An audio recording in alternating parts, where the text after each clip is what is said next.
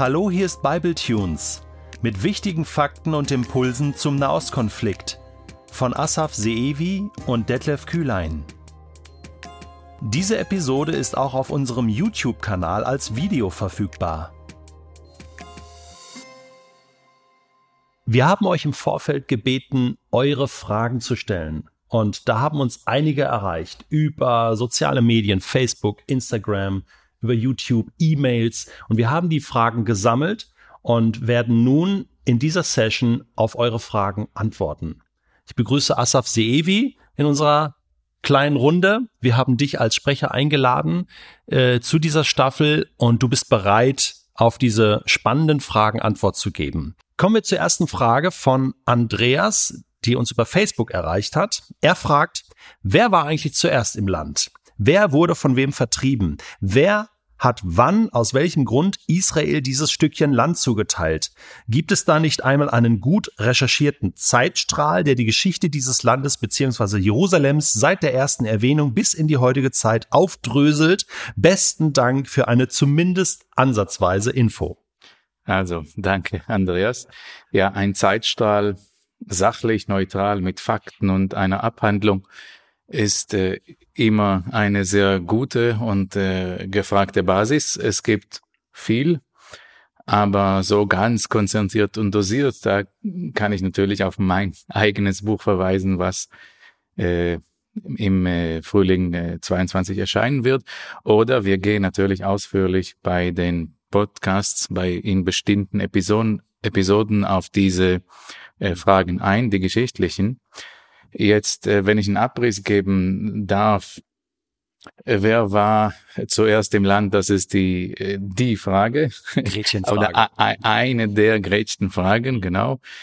Ähm, in der Moderne waren die Araber vorher da.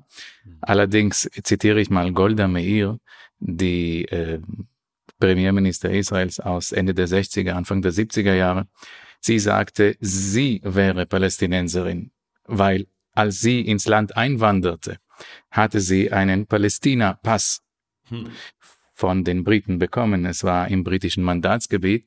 Und sie sagte, als ich ins Land kam, gab es keine Juden und Araber und Palästinenser, sondern nur Juden und Araber.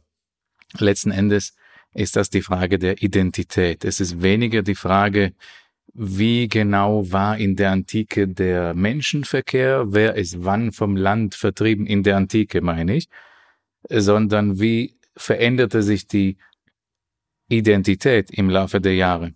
Mhm. Die Palästinenser, die palästinensische Identität ist neu. Sie ist neuer als die israelische und sie ist in direktem Zusammenhang mit der Entstehung Israels verbunden. Wäre Israel nicht entstanden, dann wäre die palästinensische Identität eine völlig andere oder nicht wirklich äh, da. Das heißt, es ist eine berechtigte Frage der Geschichte, aber sie hilft nicht wirklich in dem aktuellen Konflikt. Also die Beantwortung ja, dieser doch, Frage. Doch, doch, sie mhm. hilft schon. Mhm. Denn um beide Seiten zu verstehen, mhm. die Juden kommen mit den Argumenten, wir waren vor 2000 Jahren da. Okay. Und irgendwann später kamen das, kamen die Araber hinein, haben sich dort angesiedelt. Mhm. Die Forschung sagt mehr, Moment mal, die Juden waren nie komplett und ganz weg. Sie sind arabisiert worden, das heißt genetisch gesehen sind die Palästinenser uns sehr nah mhm. und wahrscheinlich in bestimmten Gebieten im wesentlichen Teil sind das die Nachkommen der biblischen Juden. Mhm. Aber sie verstehen sich nicht mehr so und in der Moderne ab dem 19. Jahrhundert, da kamen massenweise Juden aus Ideologie, aus dem Zionismus, auf den wir noch äh, eingehen separat. Äh, und sie waren überzeugt, das ist unsere historische Heimat. Nun, das Land war nicht leer. Die Araber lebten dort. Und 1948 kam es zur sowohl Flucht als auch Vertreibung von ungefähr 700.000 Arabern, Schrägstrich Palästinensern sie sind jetzt nicht mehr da, hm. wo sie da, wo sie vorher gewesen sind. Also äh, Vertreibungen, Flucht und äh, Menschenverschiebungen gab es sowohl in der Antike als auch ganz vor kurzem. Hm. wenn ich äh, das zusammenfassen soll, dann behaupten beide, sie wären die vorher da und ja. haben das Urheberrecht, weil sie sich dadurch legitimieren. Und es ist aber die Heimat heute von beiden. Ja. Und die wichtigere Frage ist, ja, und wie jetzt? Ja, Wenn es ja. so ist, wie soll es gehen? Wie lösen wir das? Mir kommt das manchmal vor wie so ein Bruderstreit oder Geschwisterstreit in einem zu kleinen Zimmer, einfach zu viele äh, Geschwister auf einem Haufen. Ich war zuerst hier, es ist mein Bett, also äh, primitiv ausgedrückt, aber ein bisschen hat es was davon, oder? Das ist nicht primitiv. Das ist ja. wirklich wie eine, eine nicht freiwillige Wohngemeinschaft mhm. in einer nicht teilbaren Wohnung. Ja, ja, das trifft es. Jeder stört den anderen permanent. Kommen wir mal zu aktuellen Fragen, zur aktuellen Situation auch. Ähm, hier ist eine Schülerin eines Gymnasiums äh, in Deutschland und sie fragt äh, über eine WhatsApp-Nachricht, in meinem Gemeinschaftskundeunterricht haben äh, Mitschülerinnen von mir die Israelis heute als Kindermörder bezeichnet eine typische, ein typischer Vorwurf, äh, den wir auch in den Medien immer wieder äh, lesen und hören. Wie kann ich angemessen auf eine solche Äußerung reagieren? Erstmal, woher kommt äh, diese Beschuldigung, diese schwere, harte Beschuldigung? Ähm, ich denke, dass äh, es Fakt ist, dass während kriegerischer Auseinandersetzungen vor allem in militärischen Eskalationen Kinder umkommen. Zivile Opfer. Es gibt sowohl Erwachsene als auch Kinder, nur bei Kindern ist, sind die Emotionen natürlich ja. viel stärker. Ähm, das sind auch die Opfer, die alle am meisten nachher mitnehmen in Erinnerung, im Gedächtnis. Mhm. Auch auf der israelischen Seite, wenn du fragst, wer ist jetzt bei der neulichen, neuesten Eskalation äh, umgekommen, dann ist der erste Name ein gewisser äh, Ido, fünf Jahre alt, mhm. im Luftschau Luftschutzraum ist ein Splitter der Rakete doch durch das Glas, was zu war, ja. aber schon zu dünn für die neuen Raketen. Und da ist er umgekommen. Es gibt auch zivile und Kinderopfer auch auf äh, der israelischen Seite leider, ja. ähm, auf der palästinensischen Seite mehr, mhm. weil es äh, ist auch unter Erwachsenen, es ist mehr. Da muss man wissen, äh, wie die militärischen Auseinandersetzungen äh, in und rum um Gaza laufen. Also dieser Vorwurf, der ja auch äh, gilt, das möchte ich hier kurz einflechten, ja. dass die ähm, Hamas zum Beispiel äh, zivile äh, Bürger als Schutzschilder äh, benutzt. Äh, und äh, ist da was dran? Schau mal, wenn wir vom Mord sprechen, dann müssen wir äh, uns fragen, erstmal, ich denke an die Schülerin, die die mhm. Frage formuliert hat, ein Mord vor Gericht wird als Mord äh, eingestuft, mhm. wenn die Tötungsabsicht vorher ja. da gewesen ist. Ja, genau. Wenn es gibt dann sonst ein äh, Totschlag, mhm. es gibt eine äh, tödliche Verletzung mhm. und so weiter. Wenn die israelische Armee äh, bestimmte Ziele in Gaza angreift, dann gehen sie wie in einem sonstigen Rechtsstaat durch alle Instanzen, bis das grüne Licht zum Bombardierung kommt. Und da kann und muss jeder davon ausgehen, dass die Tötungsabsicht auf keinen Fall dort ist. Mhm.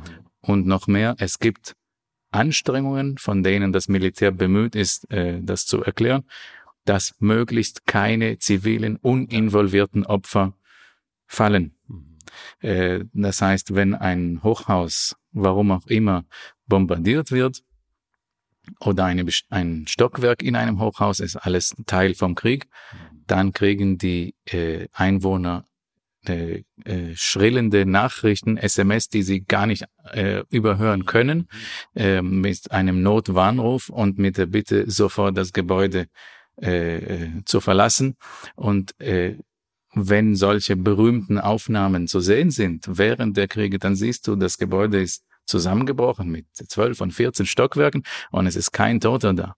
Mhm. Aber es lässt sich nicht immer leider Gottes mhm. vermeiden, mhm. so dass tatsächlich auch Unschuldige äh, getroffen werden und umkommen.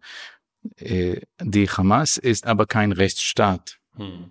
sondern eine große Organisation, eine äh, islamische, die aus bestimmten Motiven handelt.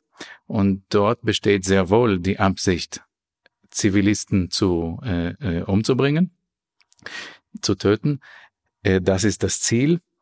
Neulich, jetzt nach der letzten Runde, sagte der Stabschef, der Generalstabschef des militärischen Arms der Hamas, mhm. dass wenn sie präzise bessere Waffen hätten, sie militärische Ziele in Israel angegriffen hätten. Mhm. Aber sie haben sie nicht und deswegen wollen sie uns wehtun und schießen einfach auf Städte. Um zivile Opfer ja. zu erreichen. Ja. Mhm. Also es ist einfach dieser Kriegssituation äh, geschuldet, äh, was sehr traurig ist, dass es diese Opfer gibt in jedem Krieg. Äh, aber dieser Begriff Kindermord, du hast es dargestellt, äh, ist deswegen hier nicht passend. Es ist nicht fair, es ist weil es fair. eine Absicht äh, voraussetzt. Ja. Eine andere Frage ist ähm, eine politische. Israel äh, wird häufig als einzige Demokratie im Nahen Osten bezeichnet. Aber hat auch die palästinensische Bevölkerung Zugang zu diesen demokratischen Grundrechten? Ähm, da müssen wir zwei Territorien in Israel unterscheiden. Innerhalb der sogenannten 48er Ländereien, hm. die Gebiete, die Israel sind, seit 1948, spätestens 49, das äh, wurde nie als eine internationale Grenze anerkannt, aber mehr oder weniger von den meisten Staaten als israelisch akzeptiert. Mhm. Ähm, dort leben jetzt äh, ungefähr zwei Millionen, knapp zwei Millionen israelische Staatsbürger arabischer Herkunft. Das sind auch Palästinenser. Nur sie sind keine Bürger der palästinensischen Autonomiebehörde, sondern Staatsbürger Israels. Mhm. Ungefragt, aber sie sind es. Ja, de facto. Dann kam der Sechstagekrieg 1967 und Israel eroberte zwei weitere für den Konflikt relevante Gebiete. Mhm. Das ist einmal der Gazastreifen und einmal Judäa und Samarien beziehungsweise Westjordanland. Ist das gleiche. Mhm. In beiden leben in Gaza zwei Millionen und in Westjordanland äh, knapp drei Millionen Palästinenser und sie sind keine Staatsbürger Israels, sondern Bürger der palästinensischen Autonomiebehörde und seit einigen Jahren Bürger der von der Hamas kontrollierten mhm. äh, des Wesens, des, des halbstaatlichen Wesens, Gazastreif. Mhm. Sie haben palästinensische Pässe und ein palästinensisches Parlament und es geht Israel eigentlich nichts an, welche Rechte sie dort bekommen oder mhm. nicht, zumindest nicht mhm. direkt. Mhm. De facto ist es so, dass seit der Gründung der palästinensischen Autonomiebehörde von 1993 hm. es insgesamt nur zweimal zu Wahlen gekommen ist. Ah, ja. Einmal 96 mhm. und einmal 2006. Und das war's. Es gibt eine ganze junge Generation von palästinensischen äh, von palästinensischen Jugendlichen, mhm. junge Männer, Frauen, die mhm. nie gewählt haben. Ja.